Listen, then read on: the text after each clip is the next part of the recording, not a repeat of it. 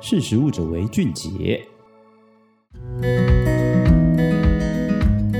Hello，听众朋友，大家好，我是实力媒体的采访编辑张雨萍。今天想和大家分享有关地瓜产业的主题。在这之前呢，我想邀请你到实力官网的食专题页面，点击在二月二十二号世界地瓜日上线的最新专题，题目叫做“打造地瓜日不落国”。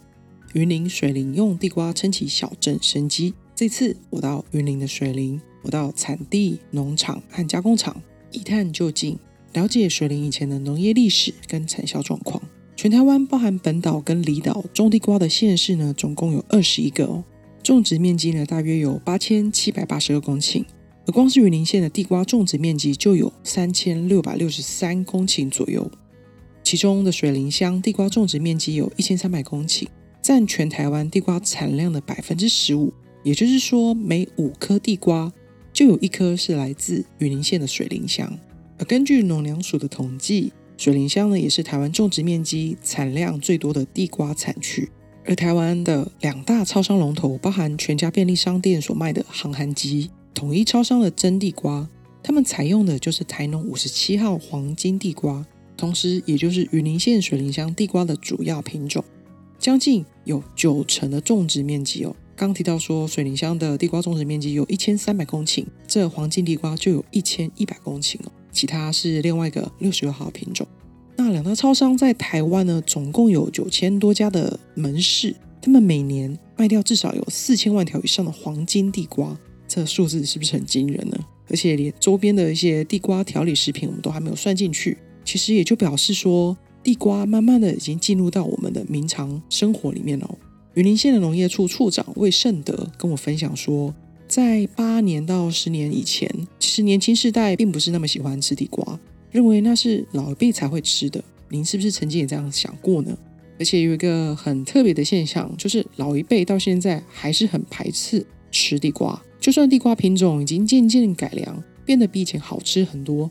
他们曾经有一些时代的一些背景哦，还是不那么喜欢地瓜哦。怎么说以前的地瓜不好吃呢？我询问嘉义农事所的根茎类作物研究室的研究员赖永昌主任哦，他说早期台湾量产到处常见的地瓜品种呢，是以台农十号跟三十一号为主，因为淀粉的含量高达百分之七十，很适合来作为饲料的品种。但同时呢，也是当时候一般消费市场的主流，因此产量虽然很大。但因为那个口感比较粉质，不容易入口，很容易他说的台语叫做 “gay 龟”哦，加上随处可见，人跟猪吃的是同样的品种，市场价值就没有很高。根据农业的研究跟史料，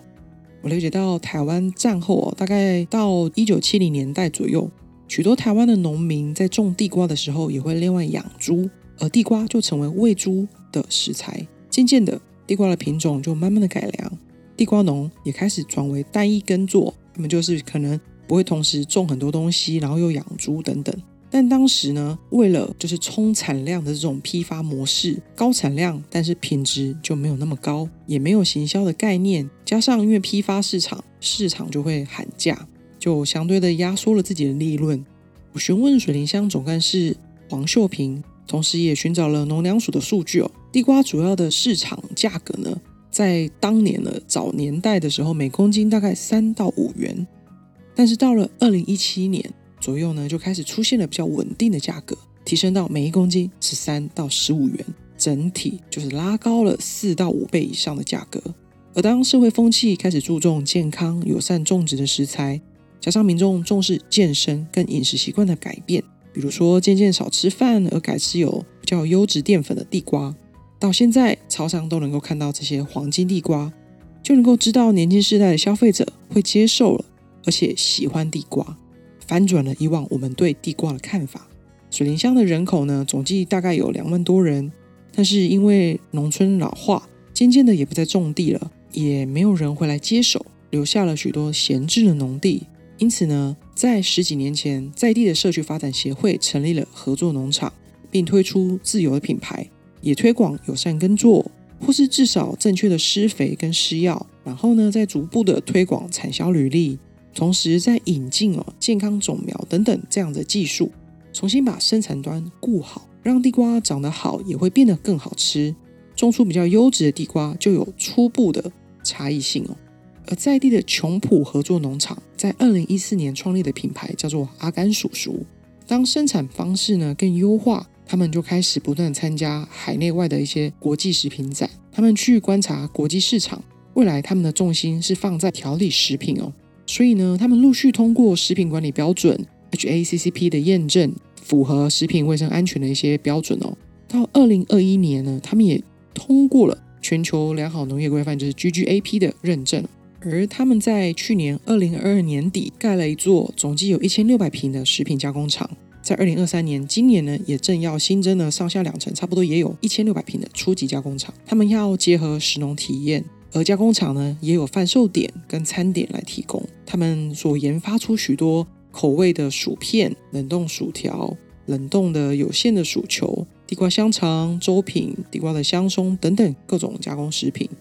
而且仔细的品尝，我就可以了解到说，他们的薯片的薄度哦，其实也针对了国际市场做了一些处理哦。阿甘叔叔的海外事业部副总经理张格芬说，水林是主要的地瓜产地，但是只有一般的业者才会知道，一般的消费者还是不清楚。但是让生产方式的改良，地瓜经济的价值不再只能逢低买进，农场和企业的核心仍然是希望让农户呢，可以在水林安居乐业。也能让良好的生产模式传承下去，同时来安心发展多元加工食品，他们才可以创造更多的外销市场。而当地瓜被大众接受，也需要北中南各地能够照顾好产地。所以几个知名的地瓜产区集团，包括瓜瓜园、沁泉地瓜和阿甘叔叔，还有其他的地瓜产业，他们在二零二零年创立了台湾甘薯策略联盟。在二零二二年，再进阶成为台湾甘薯产业发展协会协会总召，同时也是瓜瓜园的创办人邱木成。他曾经受访表示，他认为地瓜产业发展的下一步的关键就是要稳固产销，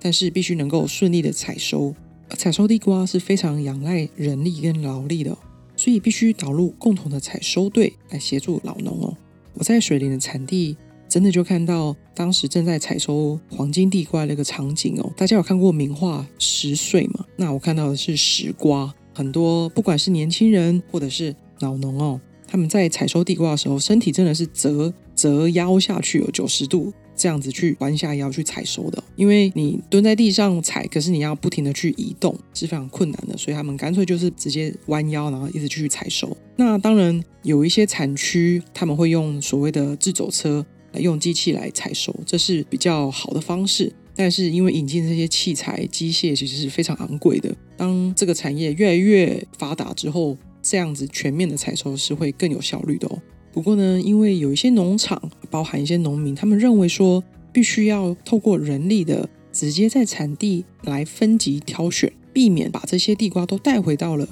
加工厂去做分类，其实间接的就会把一些病菌也带回去。所以有一些农场还是蛮坚持在产地直接做人力的挑选哦。阿甘叔叔的张格粉他说，十年前在田里面还可以看到很多老人家跟小孩一起哦，渐渐的已经看不到小朋友了。而老人家越来越老，而且没有人要回来接手，或者是吸引青农回来耕作。因此呢，在水林的琼浦合作农场，他们的角色就是介入之间哦，提供两种契作模式，一种呢是让老农可以收租金。另外一种就是跟着一起损残罪，一起来帮忙做一些采收，但是用会计分账的方式。这两种模式呢，都是会导入青年代跟队来管理所有的生产端的工作，从种植到最后的采收，包含中间的一些资材、施肥等等这些工作，让青农也有明确的工作指示，而老人家也不会突然失去重心哦。因此，在水林当地的农场品牌，他们希望透过优化生产。然后再加入调理食品的一些研发，然后呢，再组成一个生产的青年代耕团，慢慢的辅导老人家一起来接入，然后慢慢的离场，比较有温度的方式来承接这个原本因为老化的关系而闲置下来的农地。而当这样子的方式慢慢的稳健下来，价格不会再随意的起伏，不会突然崩落，但是未来是不是会再继续成长？接下来的发展的状况，其实就是有赖台湾在地瓜产业上面再进一步的去更新。有关国际地瓜的一些市场状况，台湾又能够做哪一些准备？我邀请听众朋友来阅读实力官网上面的实专题，打造地瓜日不落国，雨林水灵用地瓜撑起小镇生机的页面。以上，谢谢你今天的收听，我们下次空中见喽，拜拜。